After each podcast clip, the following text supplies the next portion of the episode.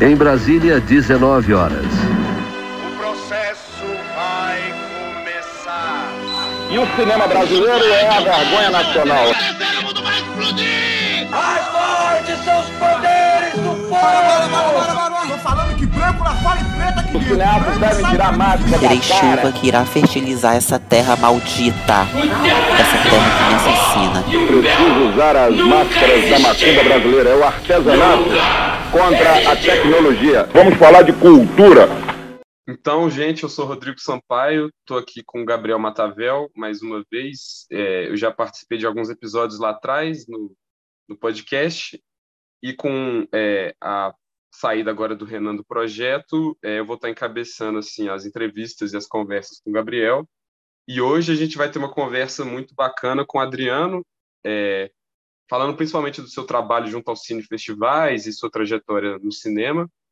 E aí eu queria passar a palavra para ele para ele se apresentar brevemente e a gente dá início agora à conversa. Mara- Maravilha, Rodrigo. É, Obrigado aí pelo convite, Gabriel, Rodrigo. Eu acompanho o projeto faz um tempinho já, inclusive esses dias agora depois do convite, né? É, que vocês me mandaram faz um tempinho já, né? Eu estava reouvindo alguns dos episódios e acho um trabalho super legal que, que vocês fazem assim entrevistas muito focadas né, no, no, cinema brasileiro independente, que é muito a área onde eu atuo. Né? Então, eu sou formado em jornalismo né, é, aqui em São Paulo, pela Casper Libero. É, quando eu saí da faculdade, é, pouco menos de um ano depois, eu criei o Cine Festivais, que na época era um projeto assim que eu gostaria de, de tratar, na verdade, desse fenômeno que eu sentia que aqui em São Paulo estava muito pulsante, essas coisas do, das mostras e festivais de cinema aqui em São Paulo, é, mas que eu não via assim, uma cobertura mais especializada. Né?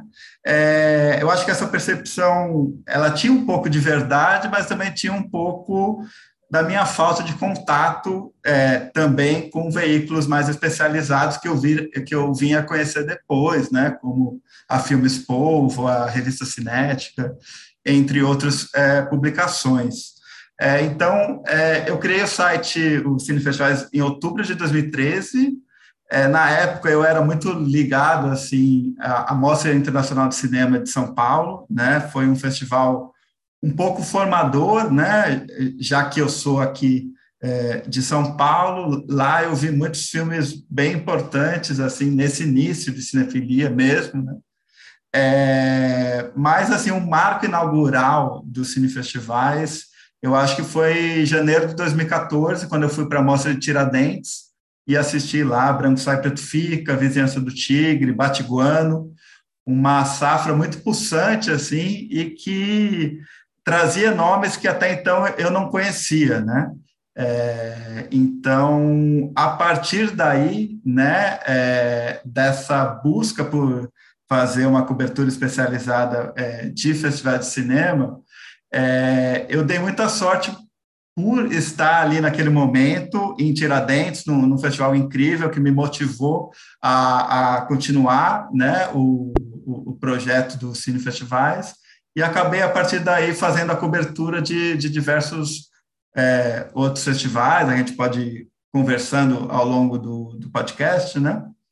E aí, basicamente, para resumir, para não ficar muito longo, né? Atualmente, é, eu sou também é, professor de cinema, eu ministro cursos, sobretudo sobre a produção de curtas brasileiros contemporâneos, né? Comecei a ministrar esses cursos em 2019.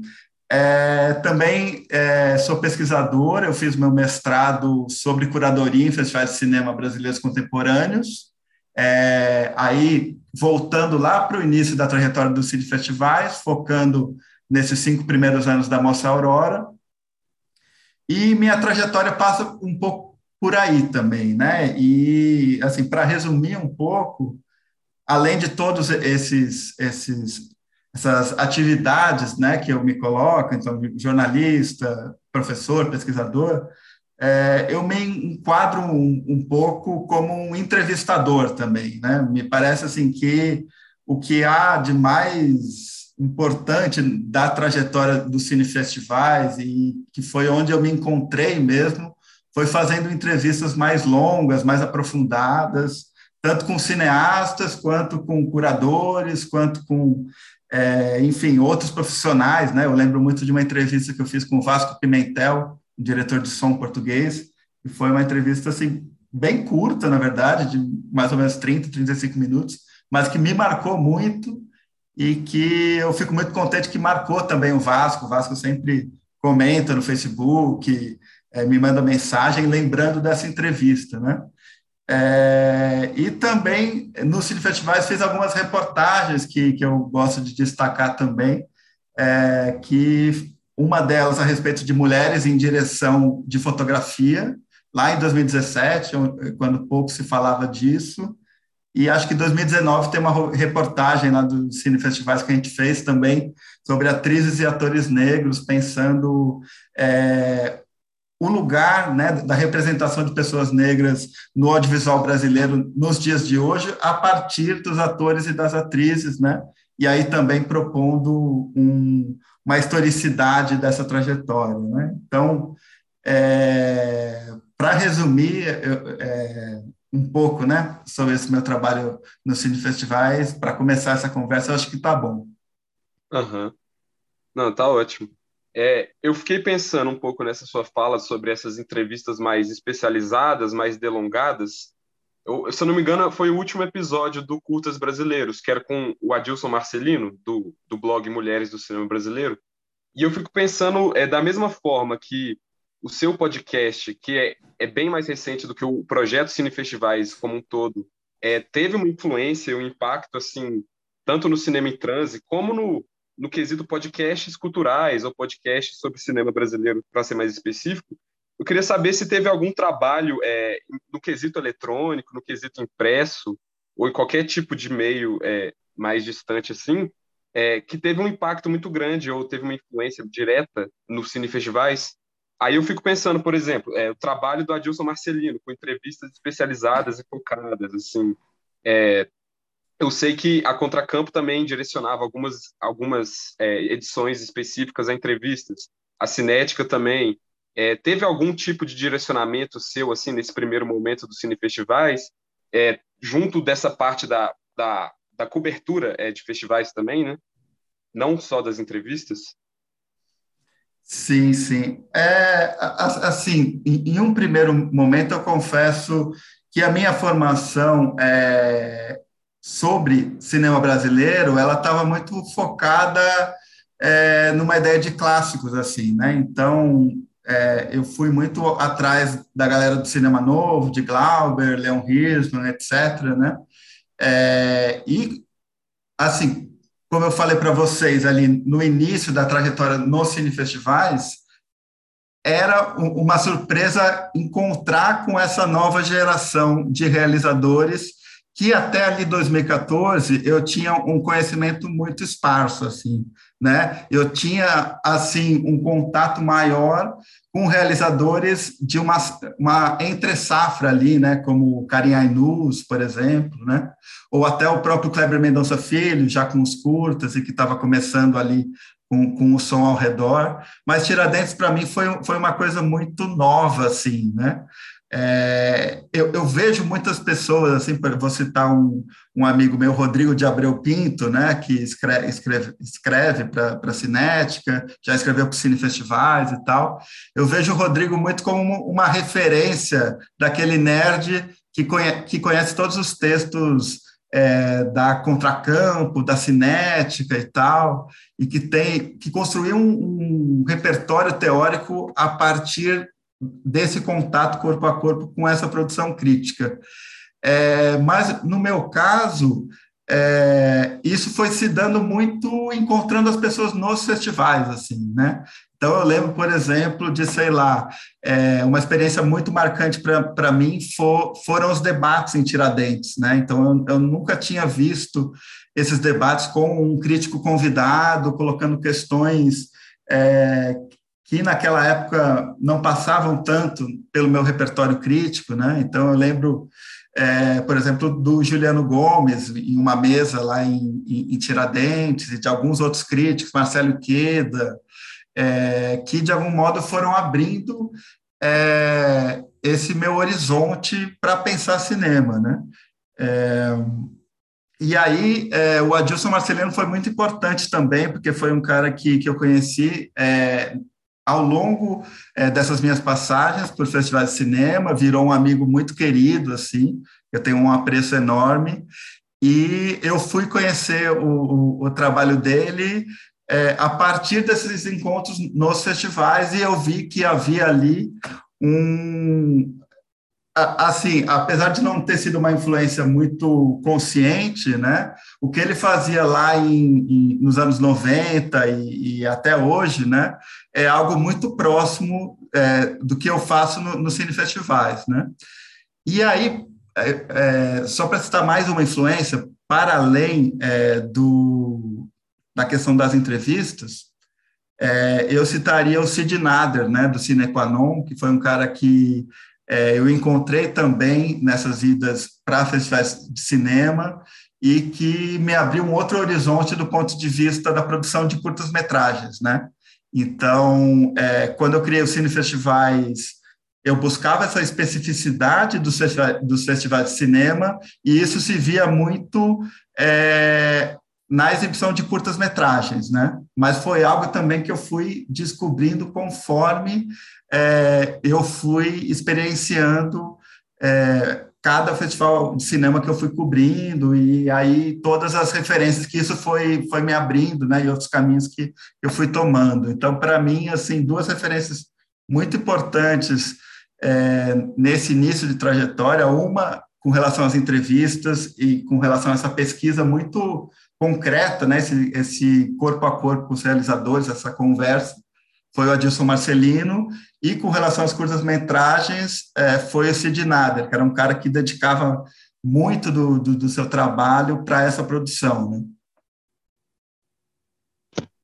É, eu acho que invariavelmente também, mesmo dentro das suas entrevistas ou até nesses tipos de esforços que você faz, por exemplo, é, a lista que você lançou é, dos curtas e médias metragens incontornáveis da, da última década, eu, eu, acho que sempre tem um esforço, mesmo que implícito, assim, nesses, nessas atividades, assim, dos cinefestivais, de uma espécie de pesquisa ou de, uma, de um rastreio, assim, seja do, de gostos ou predileções mais específicas, né, quando você vai conversar, por exemplo, no episódio do, do Cultas Brasileiros, aí você pede recomendações de algum pesquisador ou de um curador, até para essas, essas, esses contornos mais gerais, assim, né? Sobre quais filmes são incontornáveis, quais filmes foram é, impossíveis de, de não se perceber nessa última década.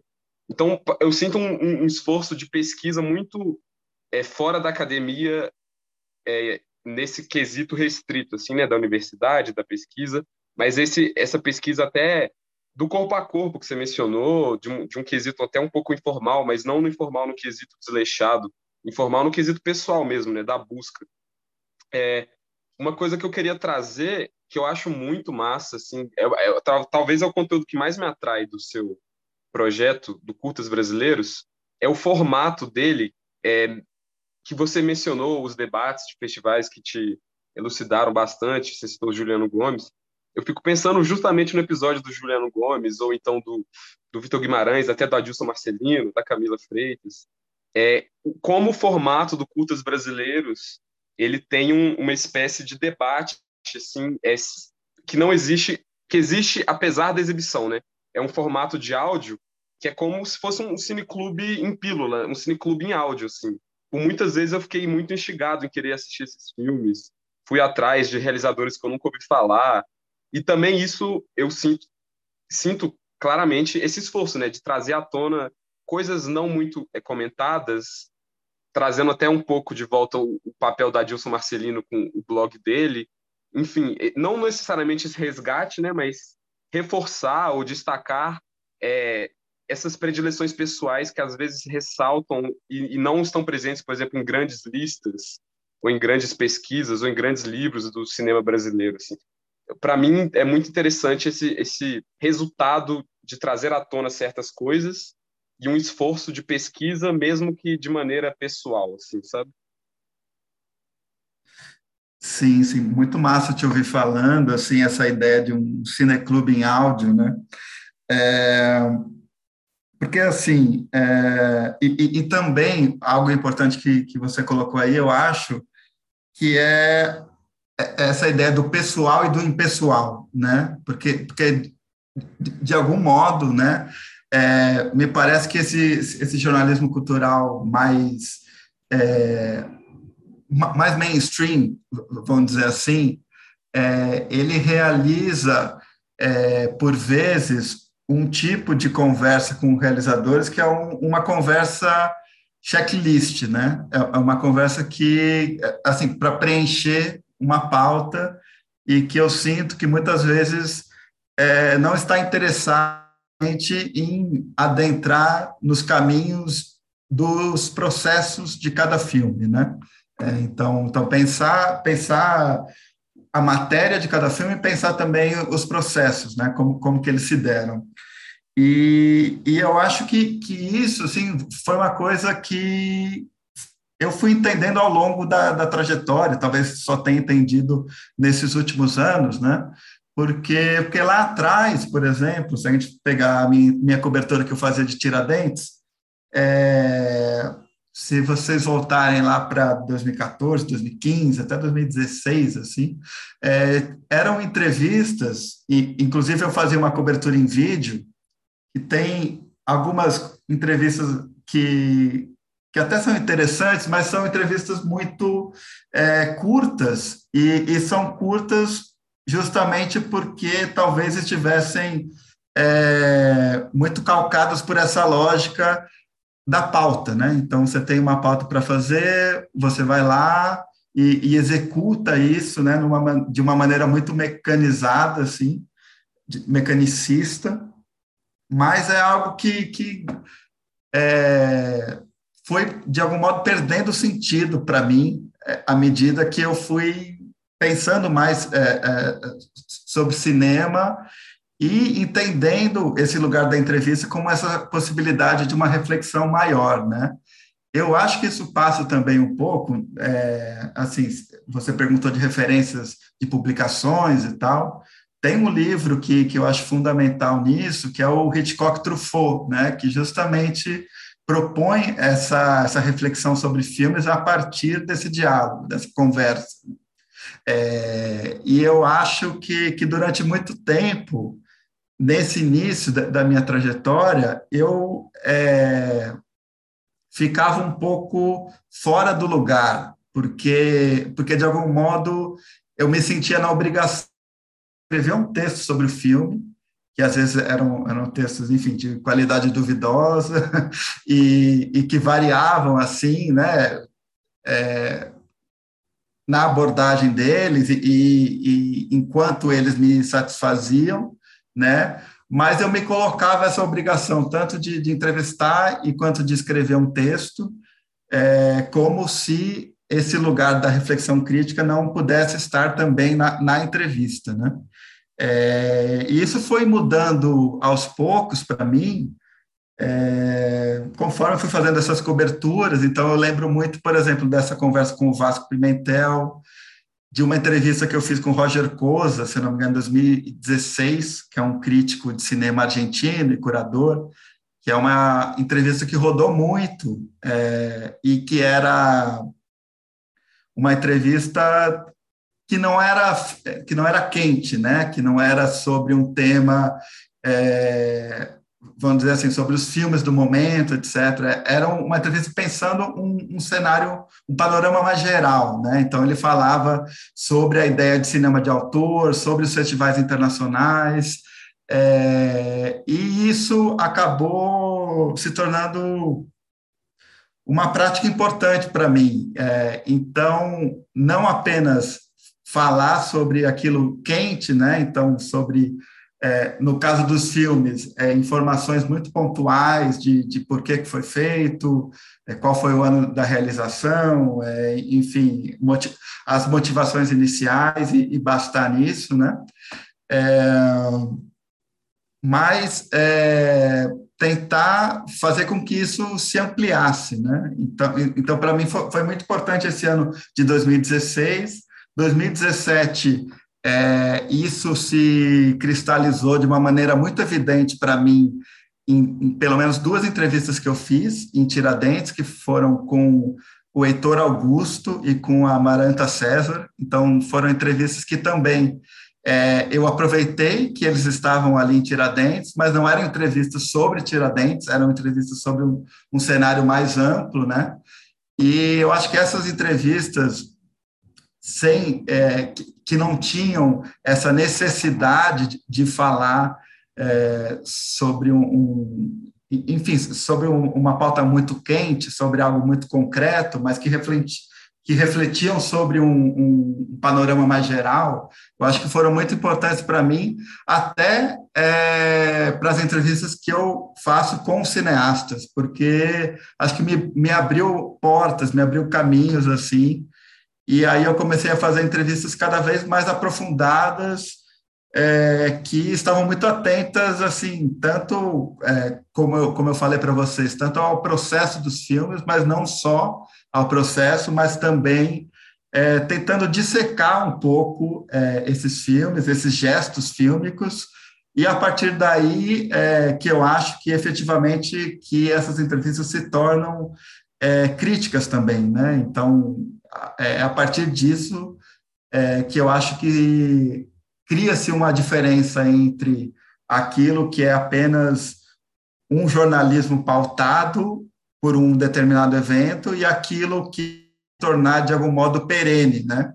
É, e aí, para mim, isso se dá com, com, um tempo cada vez maior, né? Então, eu me detenho cada vez maior nesses filmes, eu me detenho mais é, é, nessas conversas com, com, com essas pessoas, e isso abre um, um leque de, de possibilidades para mim, assim, que, que não talvez não estivessem é, presentes na ideia inicial do site, né?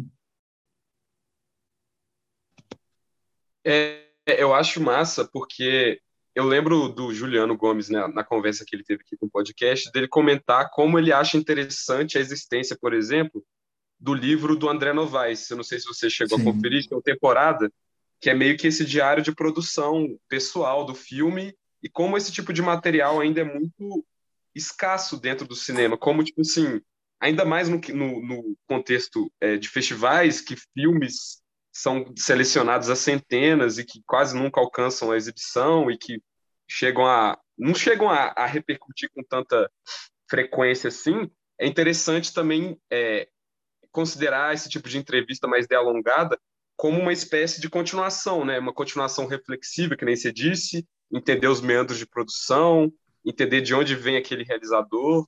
É uma espécie de continuação é, até da vida é, artística daquele projeto, sabe? Eu acho bem interessante isso.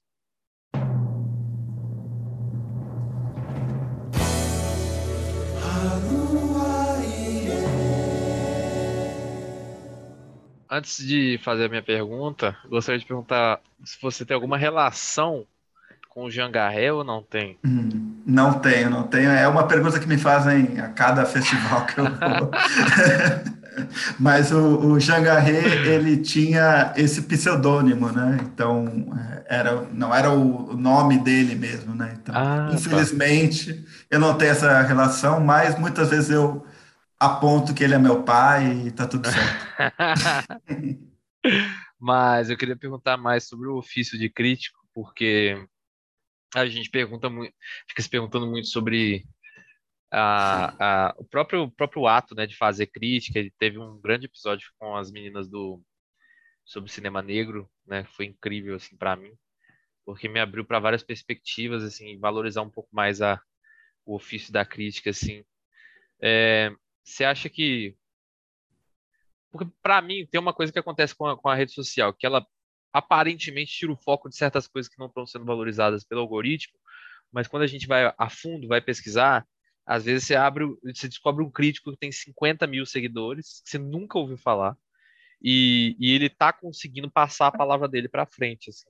Se, é, eu vejo que a rede social ela tem valorizado não para um cenário mundial, lógico, da, dessa coisa do, do crítico popstar, né? Do crítico ser o, o cara do, da TV, da mídia tradicional. Mas eu acho que ela valorizou nos últimos tempos o, o papel do crítico a ponto de criar até um, um, uma certas uma, um, alguns certas celebridades assim e outros que consigam passar os seus, o seu material para frente assim eu, eu queria saber o que, que, você acha porque tem muita gente que acha que não que com a perda dos espaços nos jornais tudo ficou muito mais difícil e tudo mais e eu acho que fica meio que no meio a meio assim eu, eu vejo que que a crítica soube sabe é, se encontrar assim no, no espaço da rede social. Eu não tenho essa visão tão pessimista, não. Eu acho que você vai saber falar melhor do que eu. Massa, massa. É, é uma pergunta complicada, assim, porque tem várias possibilidades de resposta, assim, né? É, assim, é, se a gente pensar no, no, num cenário dos anos 70, 80, assim, né, em que a gente tinha a crítica muito centralizada, sobretudo nos jornais e nas revistas, né? Eu acho que, que havia ali, é, em determinadas é, abordagens críticas, né, um espaço maior, né, tanto nos jornais quanto nas revistas, mas uma maior centralização, né, é, dessa figura é, crítica, dessas possibilidades críticas nesses meios é, de produção tradicionais, né? É, e assim, quando a gente vem para a internet, eu acho que é, há uma diversificação absurda de, de conteúdo, né? Então, de algum modo, é, o Cine Festivais ele só é possível dentro desse cenário, né? Que, que, que foi um, um, um cenário que foi sendo construído ali, a gente sabe, é, no final dos anos 90 e, e, anos 2000, né? E que, é, de um modo bem ampliado, assim, vamos dizer assim, tem um, um dos marcos, né? A, a revista Contracampo, que seria, vamos dizer assim, uma uma revista que inaugurou uma espécie de, de campo contra-hegemônico da, da crítica na internet, né? É, e se a gente for pensar lá atrás, é, nessa, nessa, nessa internet, nessas possibilidades que a internet criou, a gente tem, por exemplo, um veículo como o Cinema em Cena, do, do Pablo Vilace, por exemplo, que está aí até hoje também, né, e que, é, no meu modo de ver, propõe um outro tipo de, de abordagem, né, que não é necessariamente a abordagem do jornalismo cultural, mas é uma abordagem que, que não chega a ser é, tão reflexiva ou não chega a estar dialogando diretamente com, com esse outro campo que eu chamo de, de contra-hegemônico, né?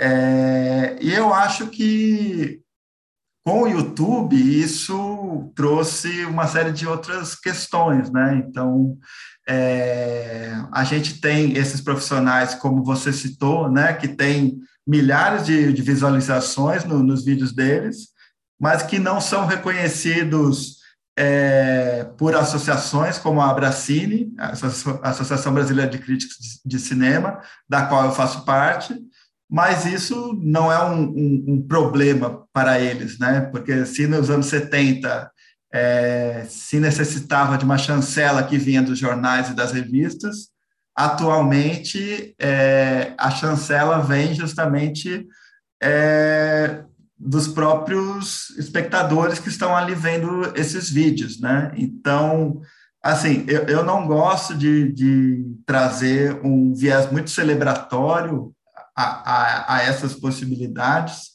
é, porque eu acho que está cada vez mais reduzida a importância da crítica de cinema, na verdade, o impacto que ela tem no debate público mesmo, né?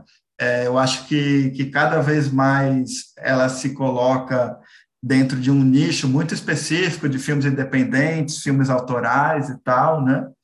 É, mas o que me interessa fazer é justamente isso, né? Que a gente estava conversando nas outras perguntas e que o, o Rodrigo colocou, que é de tentar continuar uma reflexão sobre esses filmes, né? De ter uma continuidade reflexiva a respeito de determinada experiência que a gente teve com um filme, né?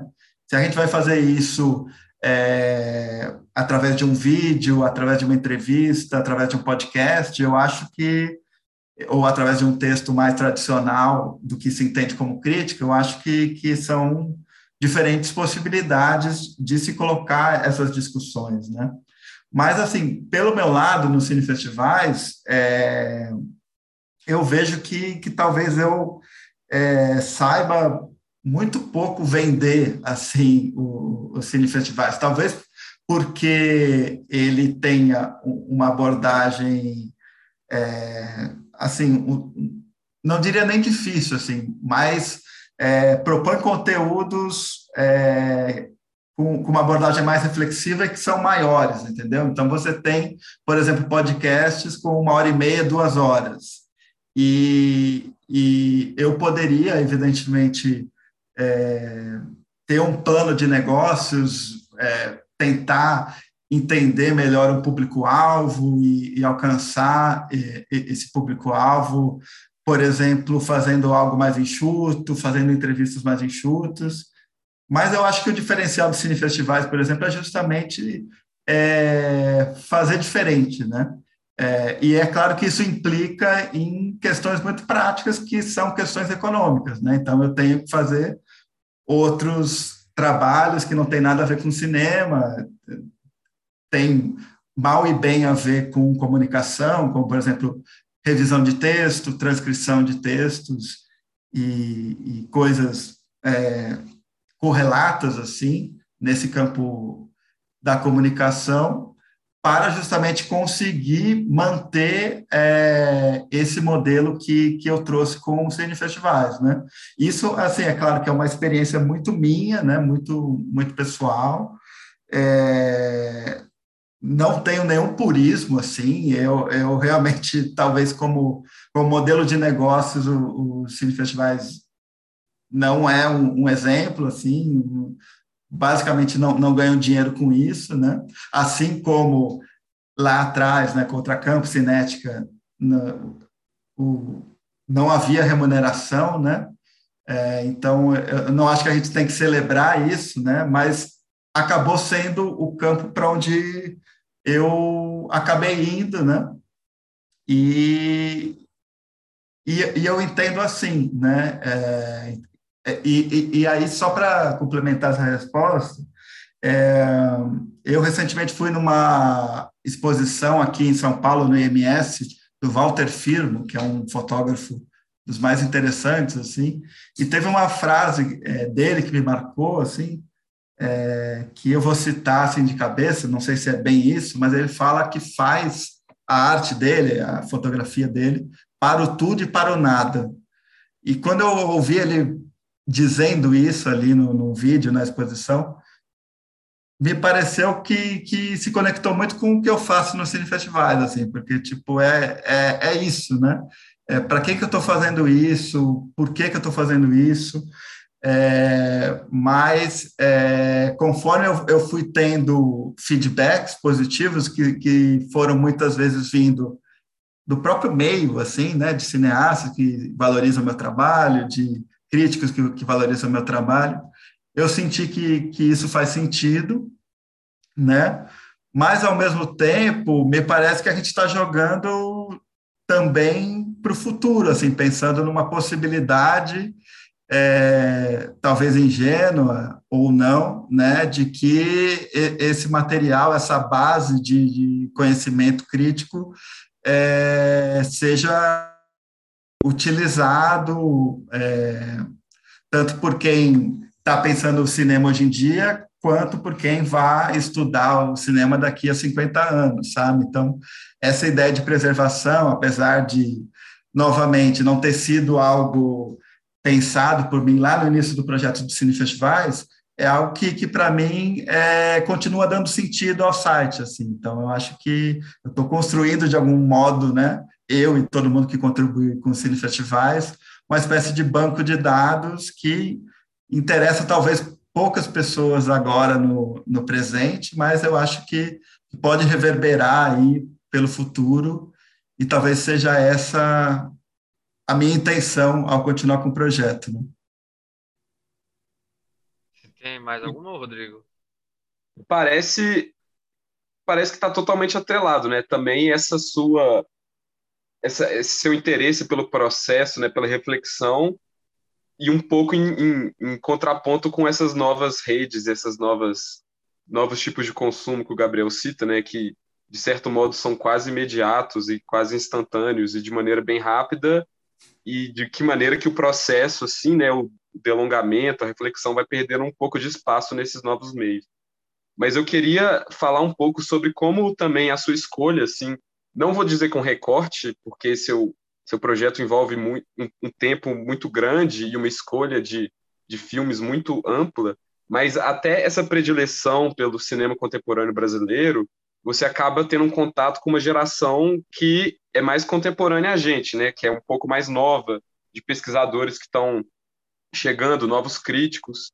E eu queria saber de você, assim, é, nesses quase dez, nesses quase 10 anos assim do projeto, é, de, de, todas essas coberturas de festivais, de todas as críticas assim que, que ocupam o, o site, é, dá para perceber assim uma nova onda de, de, de críticos. Né? A gente, por exemplo, a Lorena Rocha, se eu não me engano, já escreveu, o Fábio Rodrigues Filho, que também é realizador, tem o Rubens Fabrício Anzolin. Então, eu queria que você fizesse um panorama assim sobre como foi essa construção pessoal, íntima do corpo a corpo, até essa, esse contato com essa nova geração, como foi essa relação, essa diferença, né? E como eles têm ajudado, assim, seja participando da crítica, seja participando de coberturas, de reportagens, como funciona essa sua interação assim com essa galera? Massa, massa. É, então, assim, é, os cinefestivais nunca fui, nunca foi só eu, né? É, assim, eu sou o único que esteve presente em, em todos os momentos dos festivais, então por isso que sou identificado com, com o site, mas sempre tive alguns é, é, colaboradores pontuais, mas muito importantes, né? Então, posso citar aqui o Ivan Oliveira, que foi um, um, um jornalista que, que se graduou comigo na Casper Libre em jornalismo e que esteve presente em muitos momentos do site, tanto escrevendo críticas, como também ajudando nas reportagens, então ele teve uma, um papel muito importante, sobre, sobretudo é, nas reportagens. É, e conforme eu fui é, desenvolvendo meu trabalho nos festivais, nessas coberturas, e o site foi ficando mais conhecido, de algum modo, naturalmente, eu fui formando algumas parcerias é, seja parcerias de colaboração com, com cine festivais, é, e aí eu posso citar nomes como, além dos que você já falou, né? Eu posso citar Juliana Costa, é, que é uma crítica colaboradora do Cine Festivais atualmente. É, Bruno Galindo foi um nome muito importante assim do Cine Festivais, porque eu tive contato com, com o Bruno durante o lançamento de um livro da, da Bracini sobre, sobre documentário. É, vi um debate em que ele participou, chamei ele para escrever no Cine Festivais, e ele fez, se eu não me engano, duas coberturas, mas que foram muito importantes. Uma em Tiradentes, em, que ele faz um, um, balanço, se não me engano, chama Sobre Seleções e Solidões, que acho que é de 2018 ou 2019. É, e ele faz uma cobertura também de Ouro Preto, é, que eu gosto bastante, assim, e depois ele, enfim, alçou voos próprios, né, criou sessão, sessão aberta, que inclusive a, a Lorena foi escrever depois, é, e atualmente está trabalhando como roteirista, terminando o curso de, de cinema no, em São Carlos, né, é, então, tem o, é, é, o, o Bruno é um cara que, que marcou bastante né, essa relação de, de, de colaboração. É, o Rodrigo Pinto também, como eu falei, né, que é, escreveu para os festivais durante algumas oportunidades, depois foi para a Cinética. É, então, então para mim, assim, é, eu acho que se tornou uma relação é, de, de talvez de confiança no meu trabalho, né? É, que algumas pessoas é, foram ganhando ao, ao longo desse tempo e que essa no, nova geração às vezes até me, me procura para colaborar com o site, né? E que eu acho muito muito rico isso, né? Então, então por exemplo, os textos que, que a Lorena publicou lá, lá no Cine Festivais é, foram muito a partir de uma conversa que um diálogo que a gente já tinha, né? A partir, sobretudo, do, do Talent Press Rio, que a gente participou. É, teve também o coletivo Zanza, aí de, de Minas Gerais, que é formado pelo Gabriel Araújo, a Kima Delamare, Diego Silva Souza, se eu não me engano, e Larissa Muniz, e que foi um coletivo, por exemplo, que procurou cinefestivais na época que eles estavam é, se lançando, né, para abrigar os primeiros textos publicados por eles, assim, né? Então, é, é até muito doido falar isso, né, porque eu tenho 32 anos, mas construiu-se aí uma relação que, que talvez seja de diferentes gerações, né? Então, tem ali um nome construído pelos cinefestivais, uma relação de talvez admiração ou vamos dizer assim, e essas pessoas me procurando, que são pessoas que eu acho que estão é, se colocando muito fortemente nesse campo né, é, é, da crítica e que são pessoas que eu admiro muito eu vejo. Eu, você falou que a importância da crítica ela tem decaído com, com a internet e tudo mais, porque se dissipou e tal. Eu vejo um, um pouco diferente, assim, eu, eu percebo uma, uma, um renovo da crítica, só que em espaços não muito tradicionais, assim. E eu vejo que tem coisas que estão me encantando muito, por exemplo, a abordagem que o Juliano deu no episódio que ele participou com a gente, é, sobre essa coisa do, dos novos lugares do cinema, né? E questionando até o próprio, próprio sentido do, do, do, do que é o cinema, né? Então, como, como se aqueles vídeos, se alguns vídeos assim, que ele foi citando é, já fizessem parte assim de um cânone, né? Do, do que seria o cinema da internet, né? Se a gente pode chamar assim, ele não deu essas palavras, mas se a gente puder chamar assim, vídeos no YouTube, que alguns que viralizaram e tal. E eu queria saber, assim, essa, esse, esse lugar póstumo, assim, de, de como que, que você acha que a crítica vai, vai olhar para a internet, não que você esteja representando a classe crítica, mas assim, como é que você vê o, o, o futuro dessa, de, de, de analisar esse, como é que eu posso falar? Patrimônio audiovisual, né? Porque assim, se eu vou falar cinema, vai ganhar uma conotação estranha, né? Porque não são filmes de fato. São pessoas que postam conteúdos que não enfrentam ele, não, eh, não pensam eles como filmes, mas eles acabam se tornando filmes. Né? Não sei se está dando para entender assim. Você vê uhum. que a crítica está abraçando isso, você vê que tá, tá tendo um pouco de repulsa, assim, tá, tá, tá um retorno ao, ao conservadorismo, assim, porque eu, que eu vejo que tem muita gente que já está já tá encarando isso com naturalidade, né? Ver certos vídeos aí, certas sketches de TikTok, certos vídeos do YouTube com, com um olhar assim, cara, isso é cinema, pelo menos assim, para mim é, né? Então, como é que você acha isso? Uhum. Então, cara, eu, eu acho bem eu acho bem complexo assim, né? porque, é, em primeiro lugar, eu acho que tem uma coisa da autodenominação, né? Então, é, normalmente, aquilo que, que é visto como cinema parte primeiro de, um, de uma auto é, declaração da pessoa como cineasta ou daquela obra como filme, né? É, então, a gente tem, é, por exemplo, um filme como Redemoinho, né? que inclusive é, foi tratado no podcast Curtas Brasileiros, no episódio que eu fiz com o Roberto Cota, e que é um vídeo é, e que foi colocado no, no YouTube e que se tornou mais famoso e entrou nesse é, universo, vamos dizer assim, de reflexão sobre filmes, a partir de uma coluna do Caetano Veloso no jornal o Globo, né? Então sempre tem essa coisa da legitimação ou da mediação né, de, de, vamos dizer assim, um produto audiovisual se tornar um filme ou se tornar um filme digno de uma crítica ou digno de uma reflexão, né? É, e aí a gente tem uma coisa que é os festivais, eles lidam com a curadoria, a maioria deles, como uma questão de autodeclaração, ou seja, eles, os curadores lidam com uma safra de filmes que se inscreveu é, em determinado festival de cinema, né?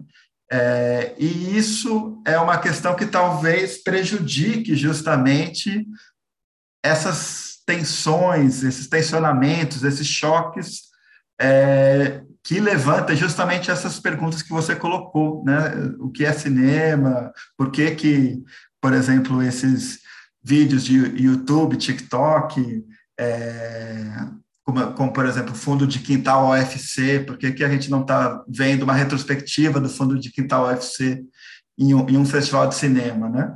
Eu acho que, primeiro, isso parte deles mesmos, que eu acho que eles, talvez, se a gente perguntar para eles, eles nunca pensaram nisso, é, acredito eu, estou fazendo uma suposição, e porque nenhum festival de cinema, nenhuma mostra é, independente de cinema, sei lá, teve é, esse pensamento, por exemplo. Inclusive, talvez propor uma amostra deles com filmes do primeiro cinema, de Alice Guy, a, a Lumière, etc., é, fazendo justamente, provocando essas questões e essa reflexão sobre a qual a gente estava falando aqui, né? É, então, eu acho que há um, um, espaço da curadoria que é um espaço da curadoria ainda um pouco limitado, né? É, eu estava, inclusive na entrevista que eu fiz com o Kleber Eduardo para o meu mestrado, Kleber Eduardo foi curador da Mostra Aurora por muito tempo, lá em Tiradentes, né? Ele falava que uma das vontades dele era justamente quebrar um pouco dessas barreiras artísticas. Então, é, efetivamente incorporar, por exemplo, a linguagem teatral ao festival de cinema, ou a dança, ou a performance, enfim, que propôs algum tipo de, de evento que colocasse essas barreiras é, para baixo, né? E ele me falava também como talvez essa questão é, de como os festivais de cinema são compostos, né? É, ou seja, um, uma amostra competitiva tem que ter sete filmes, tem que ter dez filmes, etc.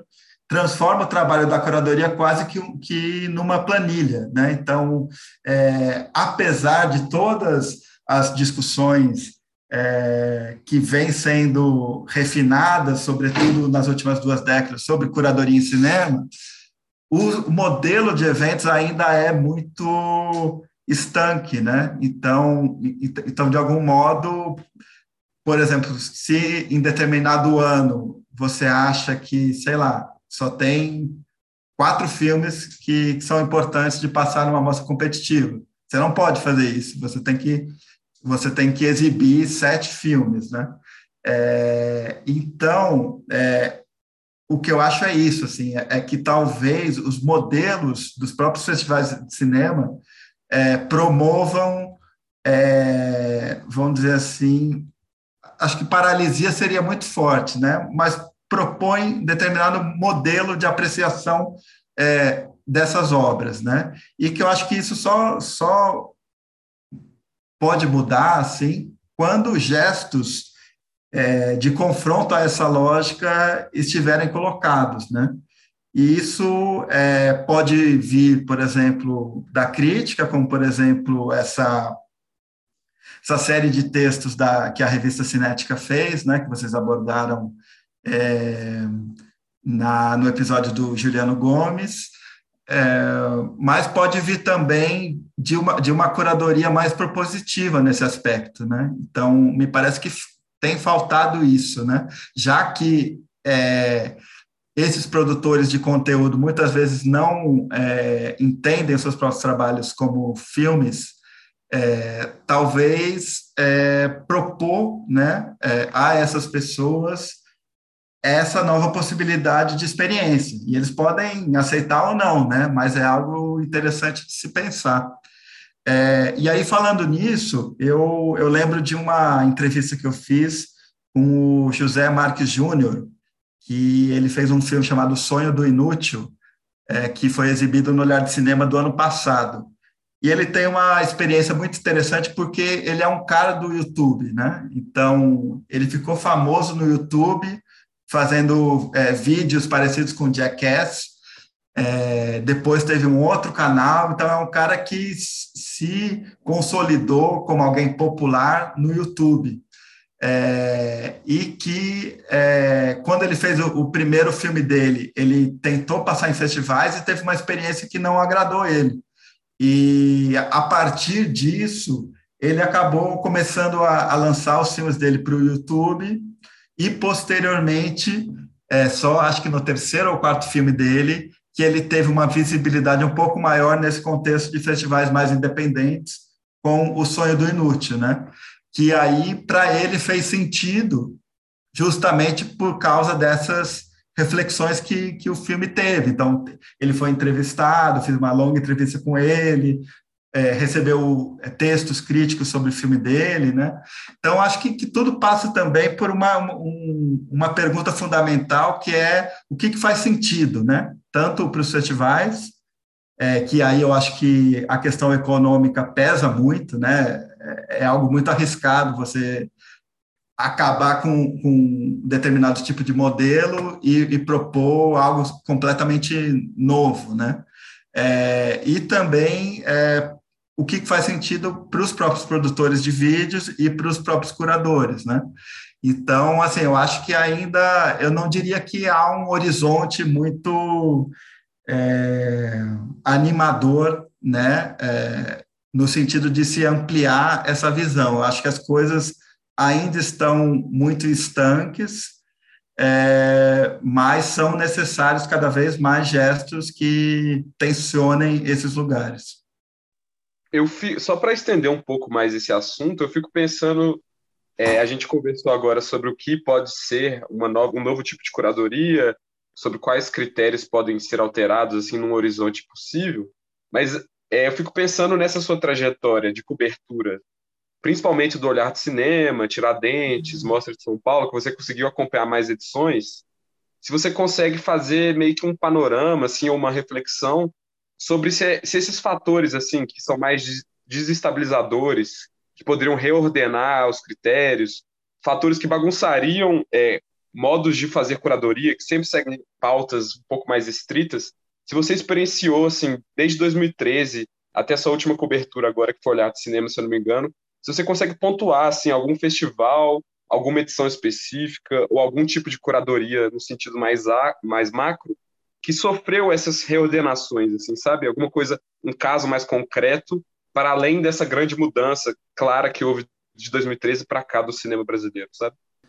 Certo, certo. É pergunta difícil, mas acho que eu vou tentar responder começando é, por aquilo é, que é a minha percepção sobre como a curadoria passou a ocupar uma certa centralidade nos discursos de determinados festivais, assim, né? Então, eu, eu começo, enfim, cobrindo ali a Mostra de São Paulo 2013, né? A Mostra de São Paulo, é, assim como o Festival do Rio e outros festivais maiores, é, é, ela não vivenciou essa transformação é, curatorial que a gente pensa em outros festivais, assim, né? Então, eu acho que tem alguns festivais que mantiveram um modelo de comissão de seleção muito rígido, é, apesar de que algumas discussões, evidentemente, é, tenham chegado a esses eventos, nem que seja através do, dos debates, né? Então, eu, eu, lembro, por exemplo, de uma edição da Mostra de São Paulo, em que houve um debate que tematizou o cinema indígena, né? E eles chamaram é, ali para o debate, se não me engano, o Genito Gomes, né? Que é um, que é um, um cineasta muito importante ali, é, ele é Guarani Caiová, se eu não me engano, é, situado ali na fronteira entre, entre o Mato Grosso do Sul e o Paraguai. É aquele, ele faz parte de um, de um coletivo né, de cineastas muito instigantes para mim, assim, que fizeram Havaí Viverá, fizeram o, o Avá Mangatu, se eu não me engano é esse, esse o nome, que é um dos curtas brasileiros recentes que eu, que eu mais gosto, assim, mais admiro, tem, uma, tem talvez a cena que eu mais gosto. É, enfim, a mostra chamou esse, esse cineasta, mas não havia, dentro da, da seleção da Mostra de São Paulo, nenhum filme dirigido por um realizador indígena. Né? E é, nesse debate, após esse debate, foi exibido esse filme, O Havaí e Viverá, A Terra do Povo do Raio, mas é, isso, para mim, é, se colocou como um símbolo de um festival que está apenas ali disposto a cumprir com uma agenda estabelecida, né? mas não está disposto a fazer com que isso transforme os seus modos curatoriais. Né? Então, nem para colocar esse filme na programação comum, né, programação geral da mostra, é, a, a Mostra de São Paulo conseguiu. É, e aí, é, desde 2014, eu sinto que há uma diversidade muito grande é, de. Não sei se uma diversidade, na verdade, assim, mas uma necessidade de se discutir a curadoria de determinada forma, né? E aí eu divido isso em, em algumas chaves. Eu acho que tem uma, uma discussão que é muito no sentido de apresentar a programação. Então, por exemplo, o debate que eu vejo no Olhar de Cinema é, já há alguns anos está colocado no início do festival, então ele tem esse papel, eu acho que principal, quase único, de apresentar esses filmes, mas não necessariamente de propor debates mais amplos curatoriais sobre determinada é, produção, né? E isso, inclusive, é um incômodo que, que eu tenho, né? É, e, e, que, enfim, eu, talvez hoje já esteja acostumado com isso, mas é, eu cobrei já, já conversei com determinados curadores, assim, é, porque me parece que esse debate de apresentação é um debate é, que não entra no cerne das questões, não entra no cerne dos filmes, é, e que eu acho que seria interessante propor essas discussões mais para o meio dos festivais ou, ou, ou até no final deles, assim, para que essas discussões se delineassem é, juntamente com a proposta de cada filme, né? E isso eu acho que é algo que falta ainda, né? Festivais que, que desejem é, efetivamente né, colocar e tensionar as questões de, de curadoria é, ao, longo, ao longo de sua programação. Né? Eu acho que, por exemplo, Tiradentes tem um outro modelo, que é o modelo da temática, né? então há ali uma discussão sobre a temática, juntamente é, da apresentação é, da, do festival e dos filmes, e há também debates, é, aí sim, propostos no meio da programação, mas sobre temas mais amplos, né? É, então, assim, o que eu vejo nesses últimos anos? Colo, é, Colocou-se na programação desses festivais é, debates sobre curadoria, mas esses debates ainda me parecem estar num lugar um tanto quanto defensivo, assim, sabe? É... E, para além disso, eu acho que os gestos das curadorias, eles podem impactar, né, para além dos debates específicos, eles, impact, eles têm um impacto sobre o todo da programação e sobre o modo como, enfim, esse festival se coloca no mundo e como os filmes que foram selecionados pelo festival é, estão ali agindo sobre determinado tempo histórico, né? E aí, é, você me perguntou sobre algum festival que eu, que eu tenha sentido uma mudança efetiva, uma desestabilização de uma certa ordem. É, eu acho que, pensando na pergunta anterior, nesse sentido de, de como o modelo de festival se coloca, de ter uma mostra competitiva, é, enfim, de, de se colocar, né, de se selecionarem filmes é, que, que foram escritos, etc. Eu acho que eu não penso em nenhum gesto muito radical nesse aspecto.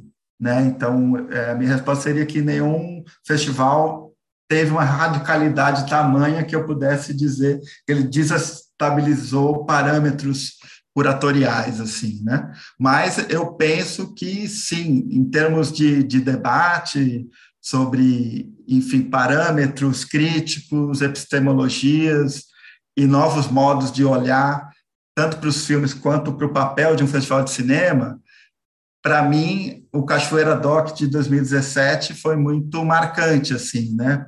Porque foi um festival é, no qual não apenas é, colocou-se um, um novo parâmetro na recepção a esses filmes, então filmes muito é, muito ligados à resposta a um tempo histórico, que ali era a resposta, né, a questão do tanto do impeachment quanto a, a essa emergência de, de grupos contra-hegemônicos ali se colocando, né, como pessoas negras, LGBTs, indígenas, entre outros, né, é, mas se colocando num festival que também estava pensando a forma desses filmes e estava propondo justamente é, pensar esses filmes a partir de uma outra ótica que não era a ótica da, da cinefilia é, mais tradicional, da cinefilia da política dos autores, mas sim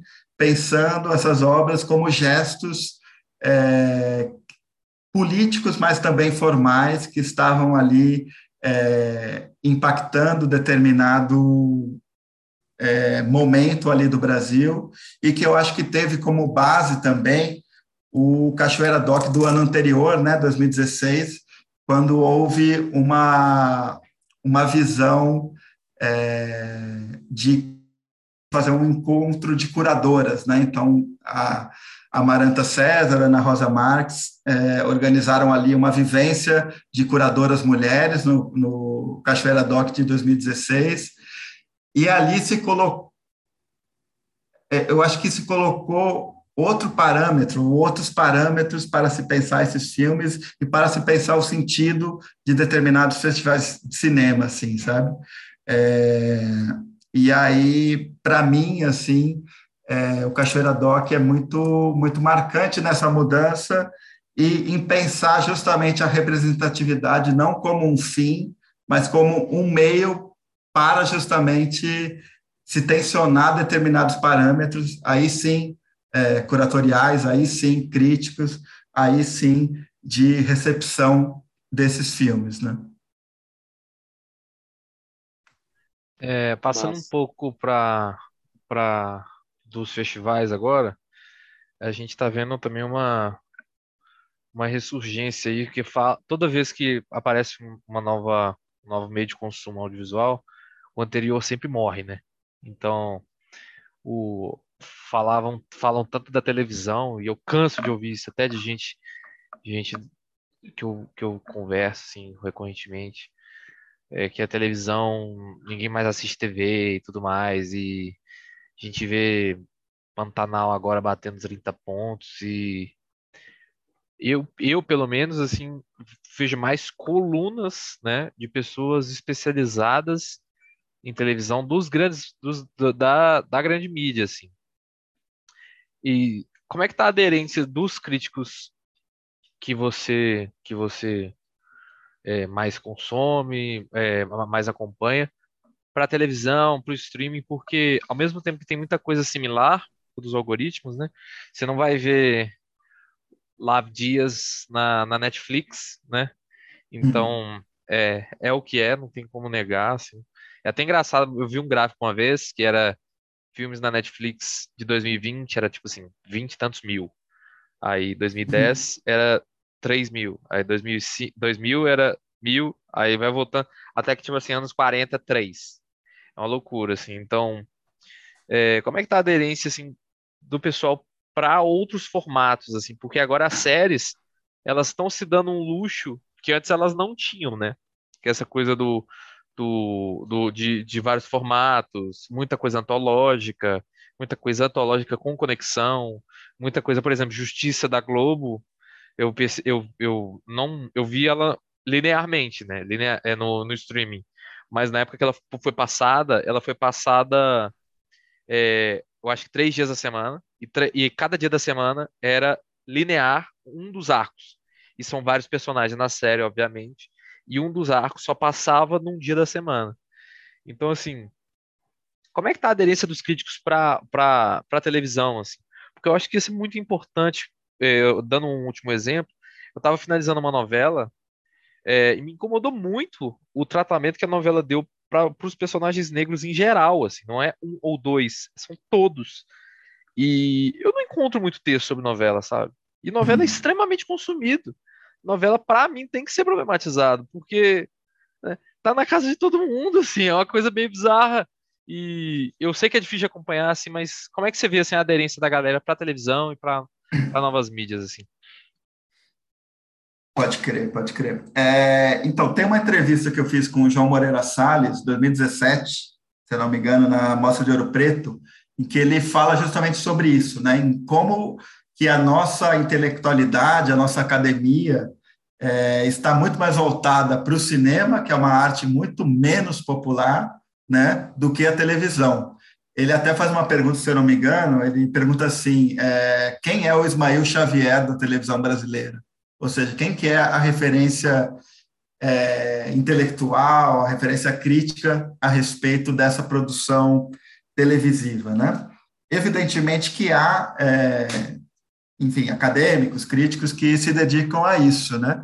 Mas me parece que, é, como você colocou, é, essa reflexão sobre TV fica restrita é, a alguns pequenos é, comentaristas, vamos dizer assim, de televisão, é, que têm as suas colunas, por exemplo, em jornais ou em veículos de grande circulação, como o UOL, por exemplo, né?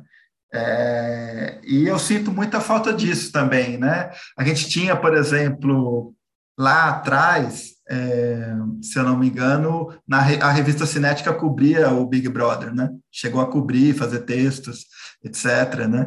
E isso é, é, muito, assim, seria muito instigante a gente voltar, né, a, a ter, a ter uma, uma produção mais encorpada com, re, com relação a isso, né?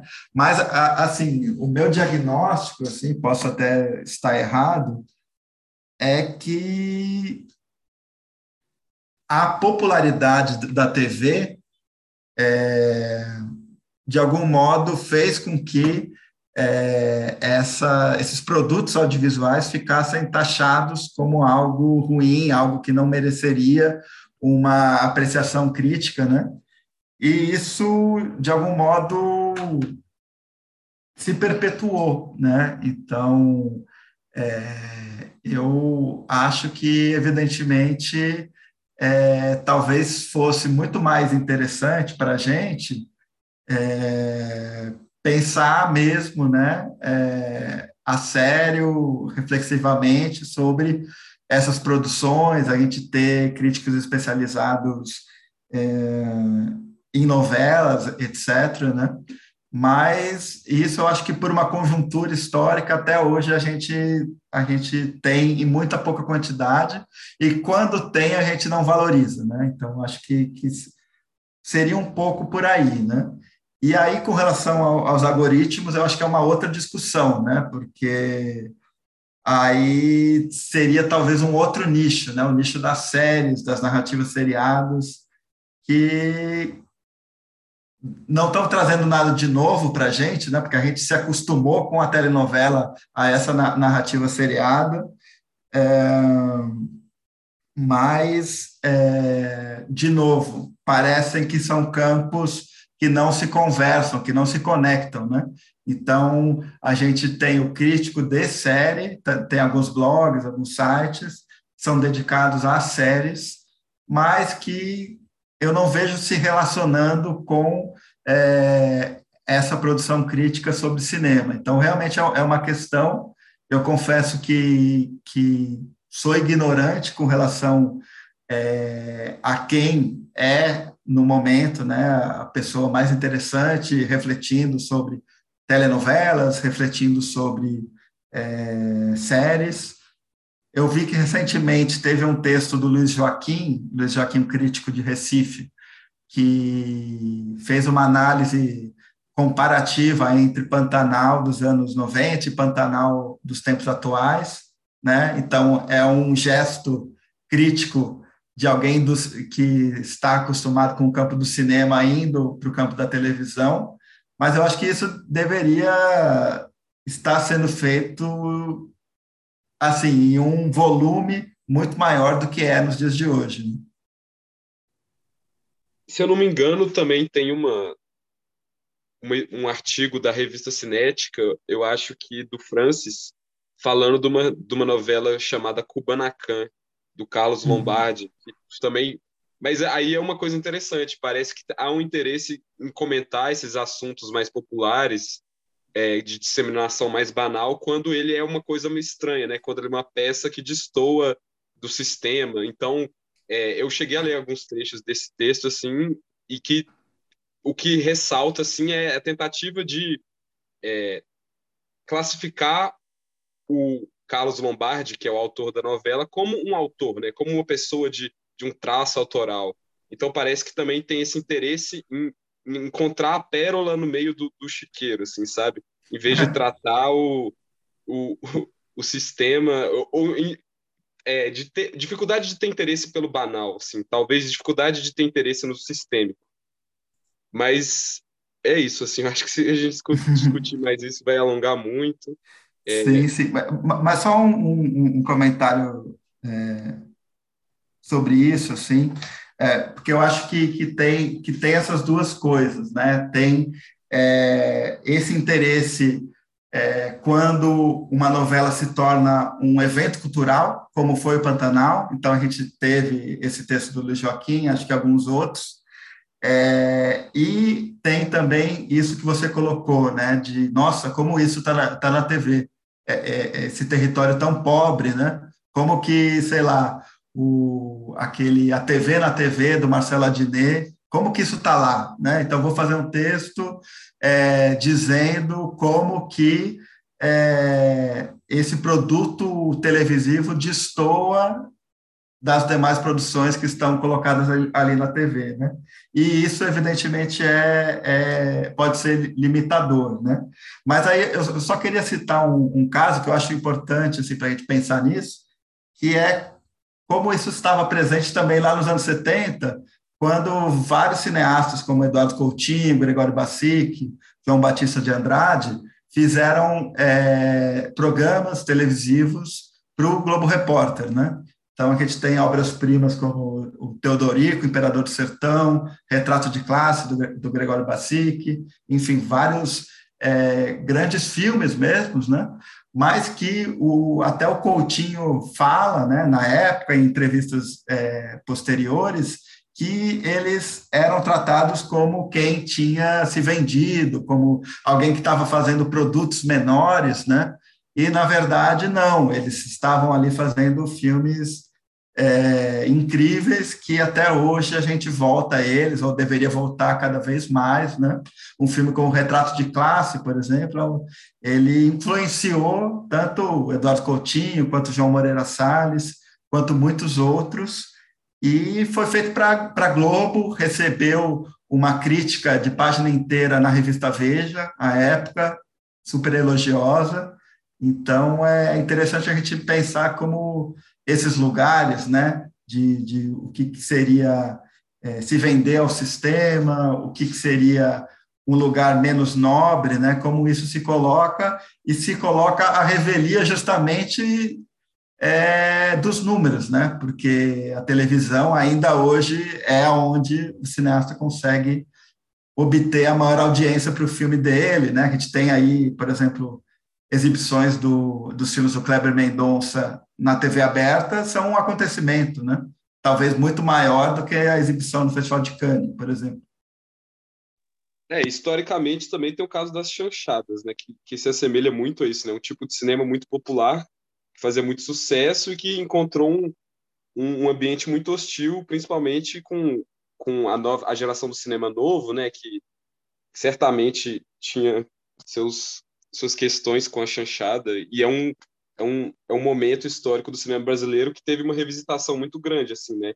Tanto em textos críticos como em atenção reflexiva e, e é de se imaginar que muita, muitas coisas que hoje em dia nos passam despercebidos justamente ou por ser banal ou por ser considerado coisas de pouco valor no futuro possam ser retomadas assim né? É muito interessante pensar isso. É, eu acho que, que é isso assim o a crítica andando lado a lado com, com a linguagem, e igual a gente até falou no, nos episódios, é, que o nosso formato ele é, ele é, ele é delimitado pela, pelas nossas limitações tecnológicas, aí, por causa do, dessa coisa do, do Zoom e tal, e, e é bem massa ver como que o cinema acompanha mesmo assim o, o esses avanços e a crítica também vai andando conjunto com eles, assim.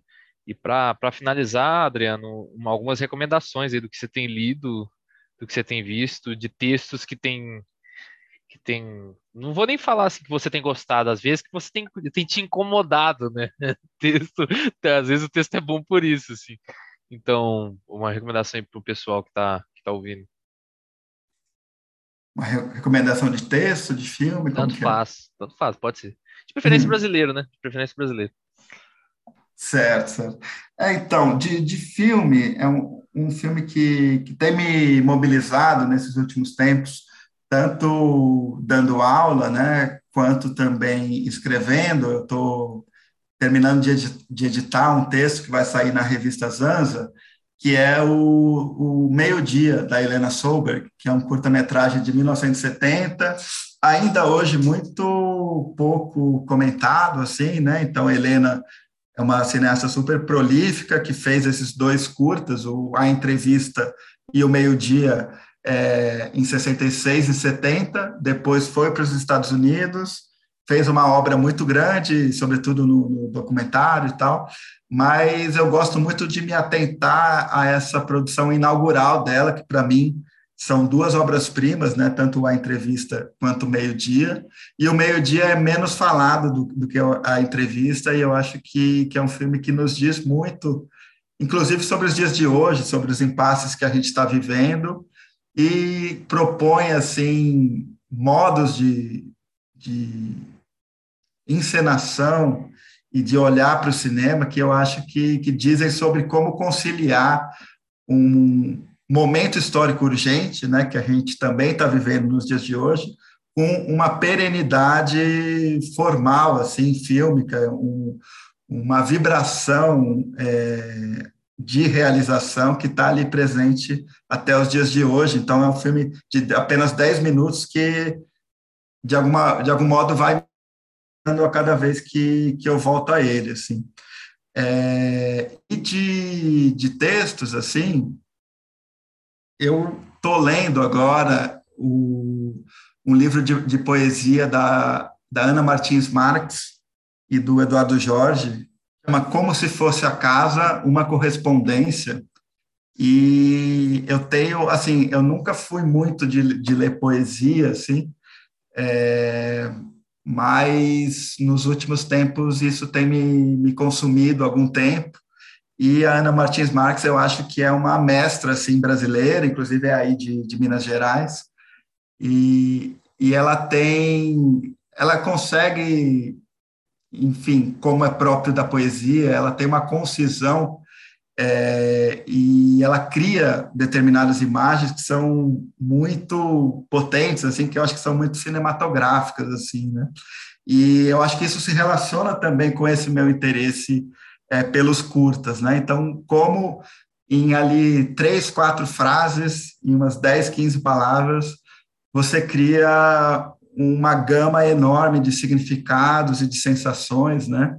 Que eu acho que isso é o, algo, né, que a, li, a literatura, a poesia é, é, capaz de fazer e que eu procuro muito no, no cinema também, né? E talvez seja isso que mais me, me instigue assim nos curtas-metragens, né? Como é, realizar nessa concisão temporal algo que vai que vai reverberar para além disso, né?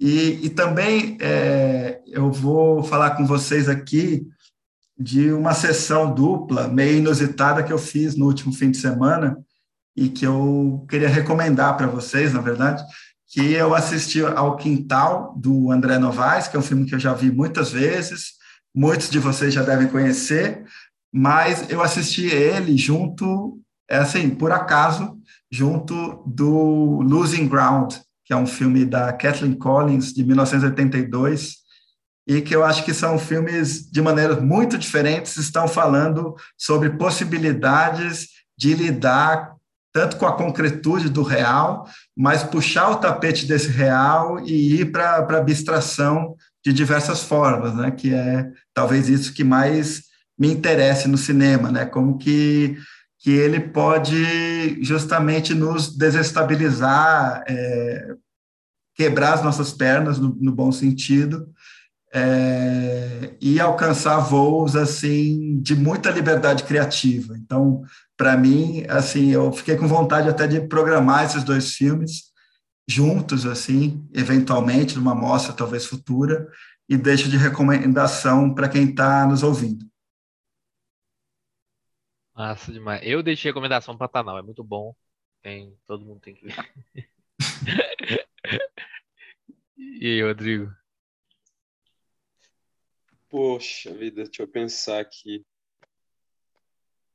Só... É, agora, peraí. Eu vou puxar os arquivos aqui do que eu vi recentemente e vou dar uma recomendação. Ah, é um que eu e o Gabriel vimos juntos no cinema. O único problema é que talvez a cópia dele disponível não seja das melhores, mas a gente teve a chance de ele em 35 milímetros que foi o Serras da Desordem, assim, que está completando 16 anos e foi um dos melhores filmes assim que eu vi, assim, eu fiquei apaixonado pela Cristina Amaral depois que eu vi esse filme. Grande início, eu... grande intro, das melhores intros do cinema brasileiro. É, e eu só não sei como é que tá realmente, eu acho que a cópia do YouTube não é das melhores, mas é o que tem, eu acho que vale a pena da mesma forma. Foi a sessão em Tiradentes que vocês viram? Não, aqui a gente ah. tem Humberto Mauro, que é uma. Ah, massa. uma pérola, né? Que tá vivo ainda. então, é. então é isso, né, né, Rodrigo? É, é isso, fechamos. Foi massa demais. E até a próxima, então, Adriano. A gente está na, na procura aí de, de novas séries, umas séries de biografia de cineastas aí, seriam grandes episódios e você colar com a gente ia ser muito massa. Opa, tô acompanhando aqui. Pode deixar. Muito massa. E aí, Rodrigo? E aí, dá o rec aí, diz rec. Achei que você ia falar alguma coisa, que a gente fica esperando. Ah, é. se, eu, se eu falar enquanto você fala, se eu falar enquanto você fala, não, fica uma loucura. Não. Achei que você ia falar. Não, isso aí é por sua conta. Encerramento você que manda bem. Você quer que eu fale alguma coisa de encerramento? Não. eu acho que já é um bom encerramento, né? eu achei que tinha terminado já. Mas... Eu também. Falou.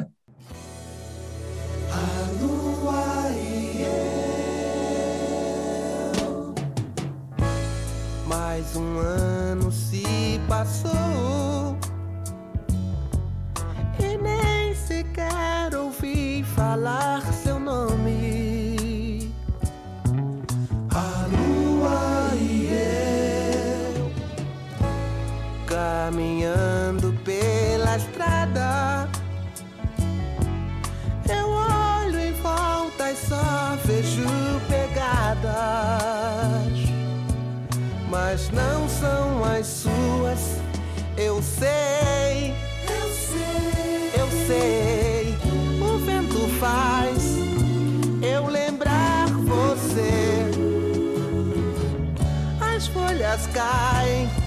mortas